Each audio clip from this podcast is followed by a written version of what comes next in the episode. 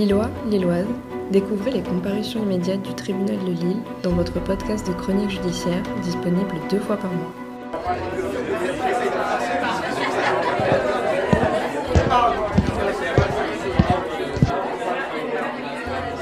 Silence, s'il vous plaît. Monsieur R, le prévenu, passe en comparution immédiate le mardi 7 février 2023 et il accepte d'être jugé à ce jour. Il travaille dans le bâtiment depuis le 7 novembre 2022, peu de temps après sa sortie de détention le 1er novembre 2022. Monsieur R vit chez ses parents ou à l'hôtel parfois. Il a trois enfants de sa précédente union. Le prévenu est décrit comme très anxieux et suit un traitement dans ce sens. Il indique consommer de l'alcool tous les jours à raison d'une à deux bières minimum. Le casier judiciaire de M. R recense plusieurs condamnations en rapport avec l'alcool, mais également deux mandats de dépôt pour violence sur Madame C. Actuellement, c'est la troisième fois qu'il passe devant le tribunal pour des faits de violence sur cette même Madame C.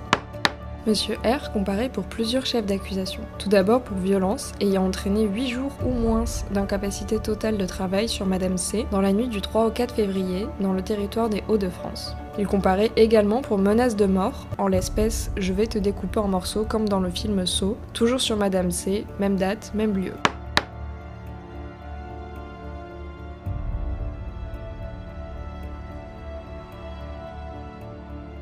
Mais nous allons rappeler les faits, ce sera peut-être plus clair. Dans la nuit du 3 au 4 février 2023, la police est appelée à se rendre sur l'île après un appel pour des faits de violence. Ils retrouvent Madame C à quelques pâtés de maison de la sienne. Elle leur explique que son ex-mari, Monsieur R, l'empêche de rentrer chez elle, qu'il lui a lancé une bouteille au visage et qu'il l'a frappé. Madame C explique qu'il est actuellement dans sa maison et qu'elle veut porter plainte. Dans sa version, elle explique avoir été appelée plusieurs fois par Monsieur R et a accepté qu'il vienne à 18h pour récupérer des affaires. Suite à cela, elle a préparé à manger puis lui a demandé de partir. Il s'est énervé et ne souhaitant pas partir, a prononcé des menaces de mort sur elle et son chat. Les policiers cassent la porte d'entrée et découvrent Monsieur R endormi dans le lit de Madame. Il constate qu'il est en état d'ébriété et il en vient même à frapper un agent durant le trajet en voiture jusqu'au commissariat. En vérifiant, la police découvre qu'il avait une interdiction de rentrer en contact avec elle qui a été révoquée. Parmi ses antécédents, il y avait déjà une condamnation en 2020 pour violence sur Madame C, qu'il avait condamnée à 8 mois de sursis et une interdiction de contact qui a été révoquée partiellement en 2021 puis révoquée totalement mi-2022. Les versions de monsieur comme de madame sont floues et se contredisent à plusieurs reprises. Lors de l'audience, monsieur R avoue avoir consommé 3 bières à 8 degrés ce soir-là. Un médecin a d'ailleurs pu constater qu'il était alcoolo-médical. Il nie les faits de violence et de menaces de mort envers madame C. Monsieur R, au contraire, explique qu'elle l'a appelé pour qu'il récupère ses affaires. Il a donc ramené à manger et à boire pour la soirée, puis, échauffés par l'alcool, les deux se seraient brouillés pour une question d'argent. Monsieur R dit avoir également été victime de cette photo à l'appui de son bras griffé. Quant aux accusations de madame, il explique l'avoir seulement repoussé parce qu'elle l'étranglait et qu'elle se serait cognée à la table basse provoquant ses bleus sur les jambes. La présidente évoque avoir eu des renseignements de la voisine de Madame C, qui dit l'avoir reçu sur le palier. Elle disait avoir peur de Monsieur R, qu'il menaçait de tuer son chat. Madame C avait effectivement des traces de coups, mais la voisine dit qu'elle l'avait toujours connue couverte de bleu, même avant sa rencontre avec Monsieur R. évoque également le témoignage de la sœur de Monsieur, qui cherche à prendre ses distances avec le couple qu'elle juge toxique. Durant leur brouille, la sœur a reçu un appel inconnu auquel elle a répondu et a pu entendre les menaces de monsieur proféré à l'encontre de madame.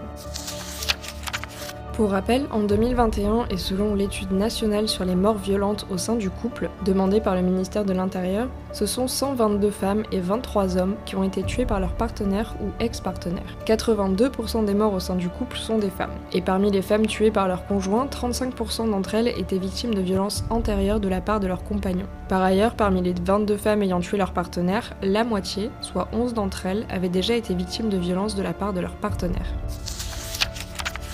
Pour violence ayant entraîné 8 jours ou moins d'ITT et menaces de mort, plusieurs peines sont encourues. La partie civile demande une indemnisation de 4000 euros pour préjudice moral et physique. La procureure, quant à elle, revient sur Madame C et met en avant la prise de contact qui a été réalisée avec les diverses associations que côtoie Madame C.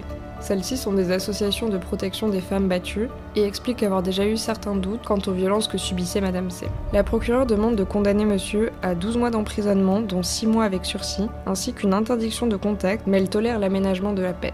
L'avocate de Monsieur R rappelle que Madame C a elle-même été condamnée pour violence sur ses enfants et nuance les accusations de violence en démontrant que les faits ne correspondent pas tous. Elle demande l'aménagement de sa peine à domicile pour que Monsieur R conserve son travail car il a une possibilité de CDI. Pour ce qui est de la demande de la partie civile, Madame l'avocate demande une indemnisation beaucoup moins haute à hauteur des actes réels.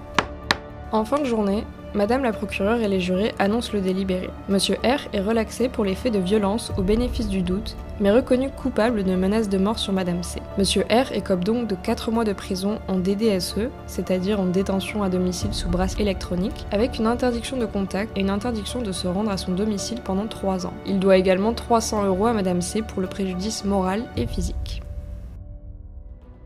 Lillois, Lilloise, merci de votre écoute. On se retrouve prochainement pour un nouvel épisode des comparutions immédiates au tribunal de Lille. D'ici là, prenez soin de vous.